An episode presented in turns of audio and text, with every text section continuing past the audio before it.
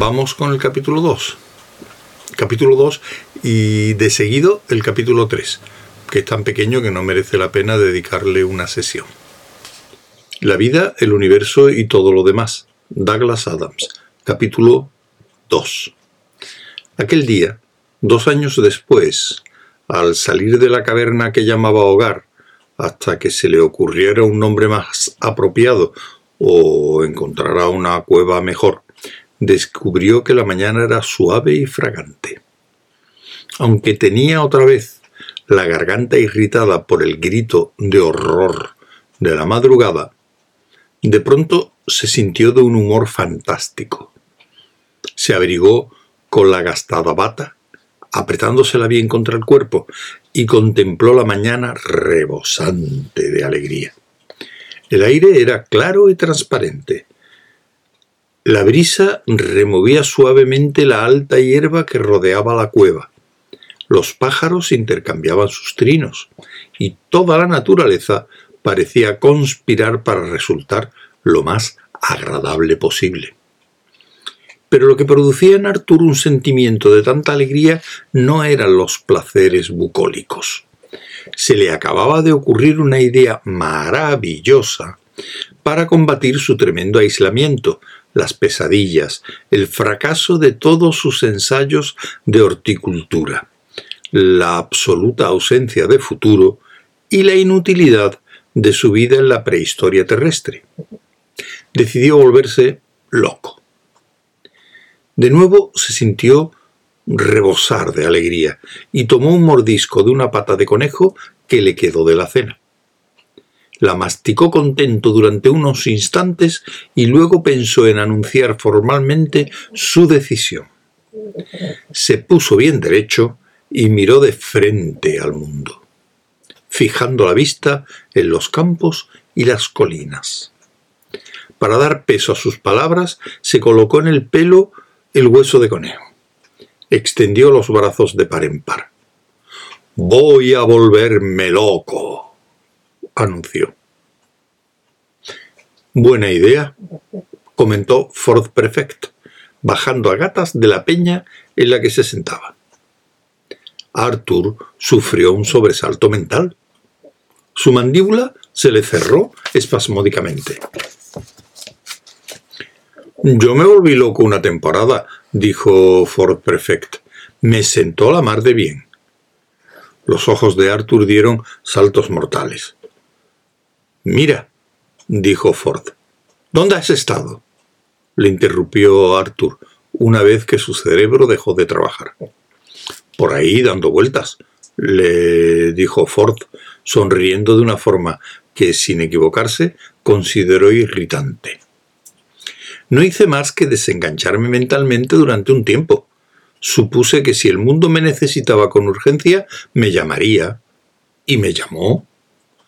De su bolso, ya tremendamente gastado y estropeado, sacó el subeta sensomático. Al menos, prosiguió, creo que me llamó. Eso ha estado sonando un rato. Lo sacudió. Como haya sido una falsa alarma, me vuelvo loco otra vez. Arthur meneó la cabeza y se sentó. Alzó la vista. Pensé que habías muerto, alcanzó a decir. Yo también lo creí durante un tiempo, convino Ford. Y luego decidí ser un limón durante un par de semanas. En todo ese tiempo me divertí saltando dentro y fuera de una tónica con ginebra. Arthur carraspeó. Volvió a hacerlo. ¿Dónde encontraste? preguntó. ¿La tónica con ginebra? dijo alegremente Ford. Vi un lago pequeño. Creí que era tónica con ginebra y me dediqué a entrar y salir de él. Al menos me parece que lo tomé por tónica con ginebra. Es posible, añadió con una mueca que habría hecho encaramarse a los árboles a hombres cuerdos, que lo imaginara. Esperó a que Arthur contestara, pero éste conocía el truco. Sigue, dijo con calma. Mira, dijo Ford, El caso es que no tiene sentido volverse loco para dejar de estarlo. Es mejor olvidarlo y guardar la cordura para después. Y aquí estás, cuerdo de nuevo, ¿no? dijo Arthur. Lo pregunto solo por curiosidad. Fui a África, informó Ford. ¿Sí? Sí. ¿Y qué tal? Esta es tu cueva, ¿verdad? Pues sí, contestó Arthur. Se sentía muy raro. Después de casi cuatro años de aislamiento total, sentía tal alivio y placer de ver a Ford que estaba a punto de llorar. Por otro lado, Ford era una persona que resultaba molesta casi al instante. Muy bonita, comentó Ford, refiriéndose a la cueva de Arthur. Debes de odiarla.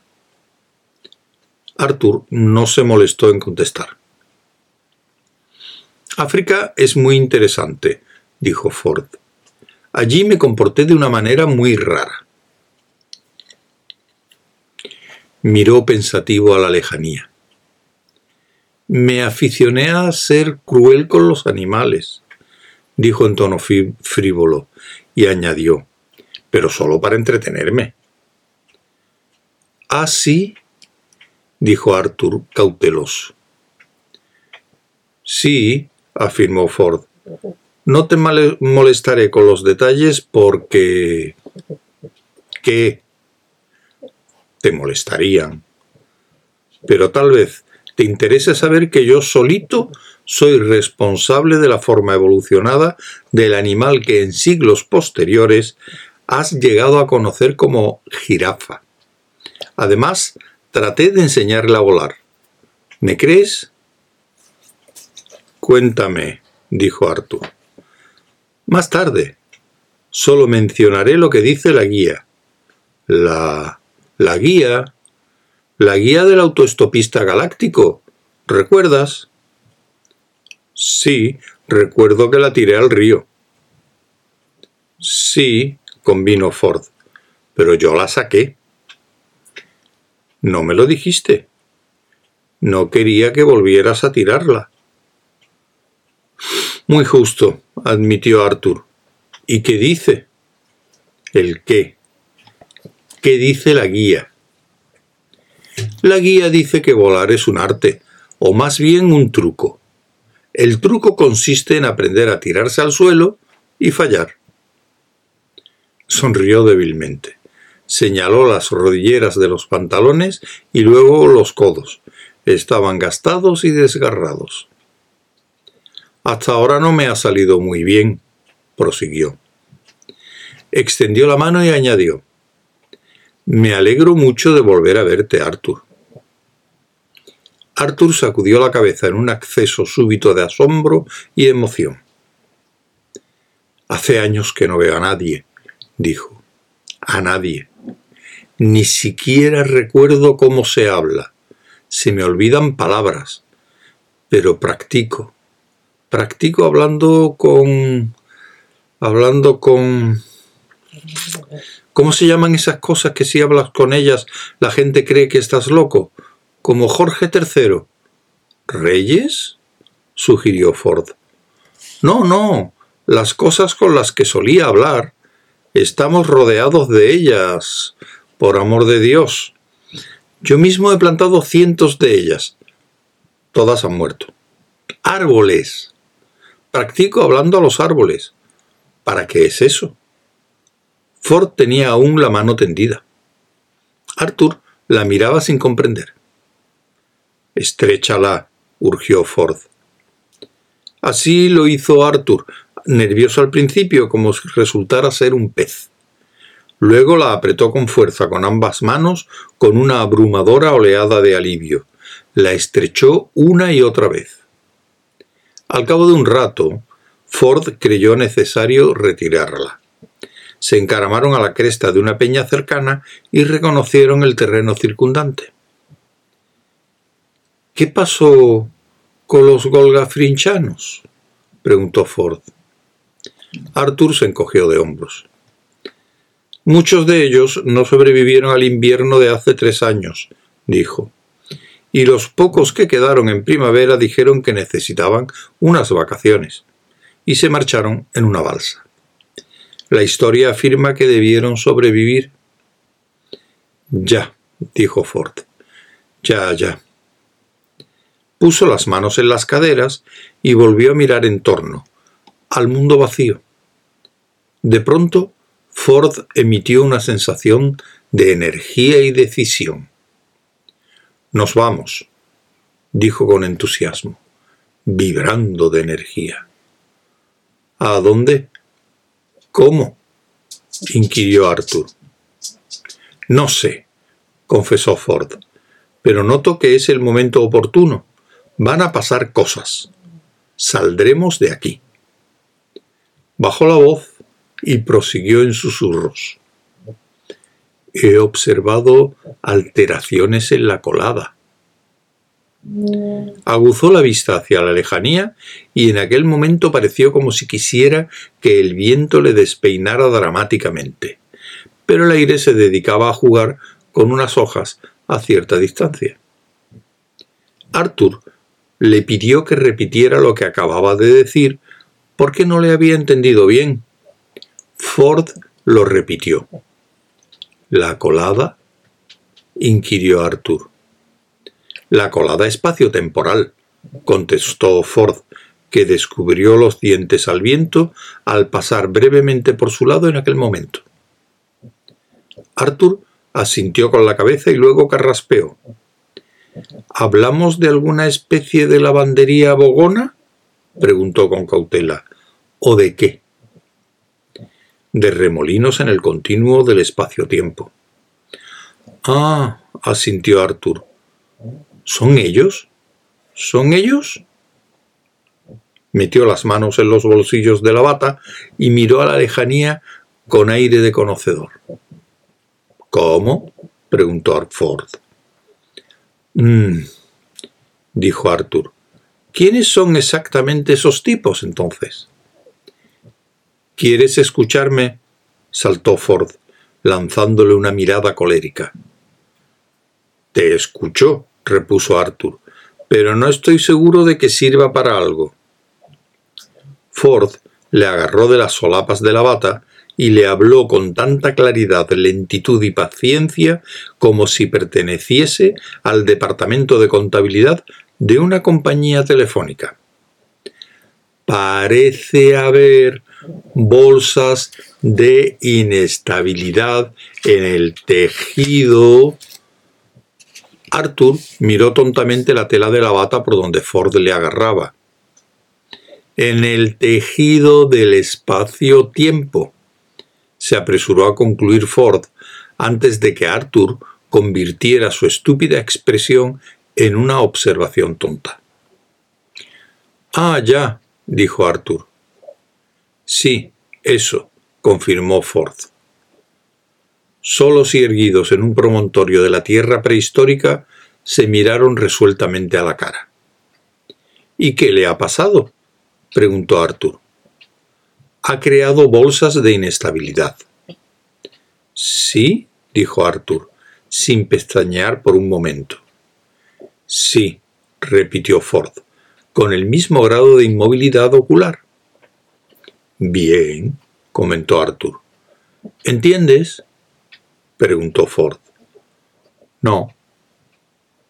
Hubo una pausa silenciosa.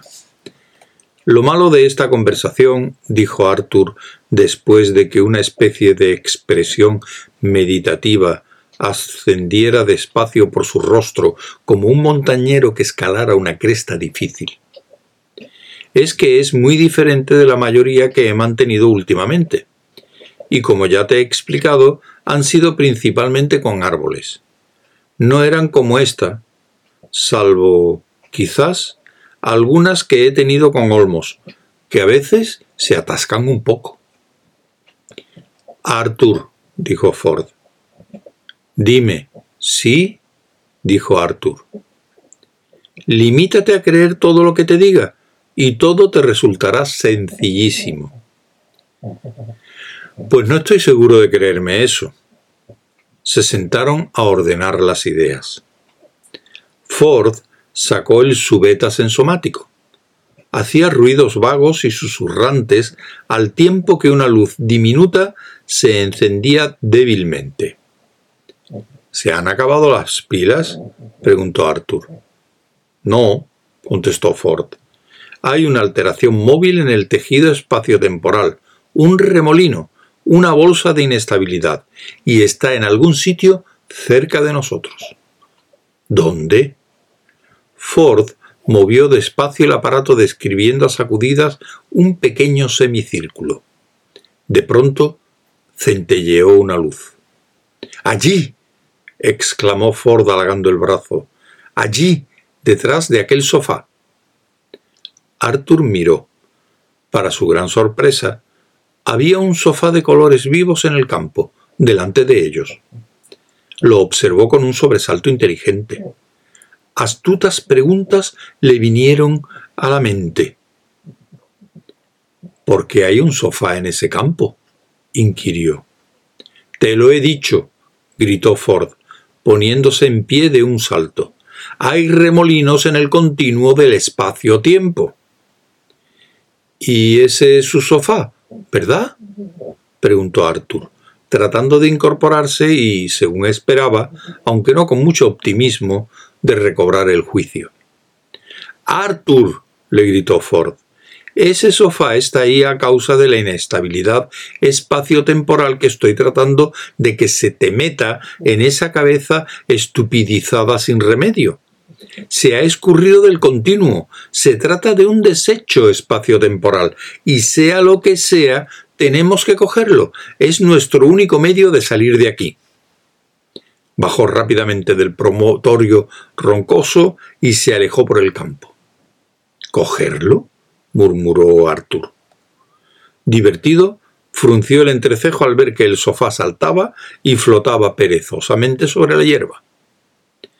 Con un alarido de placer completamente inesperado, bajó la peña de un salto y emprendió una persecución frenética en pos de Ford Prefect y de aquel mueble insensato.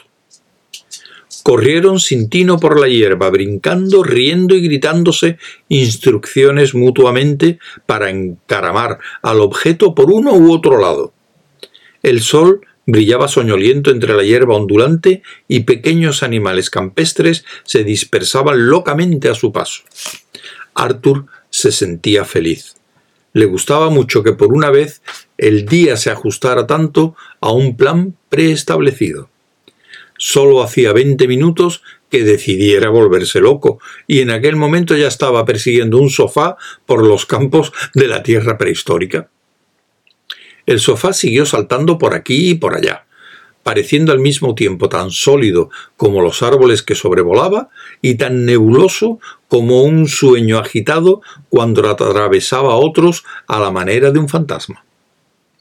Ford y Arthur lo perseguían sin orden ni concierto, pero el sofá los esquivaba haciendo regates, como si describiera su propia y compleja topografía matemática, cosa que hacía.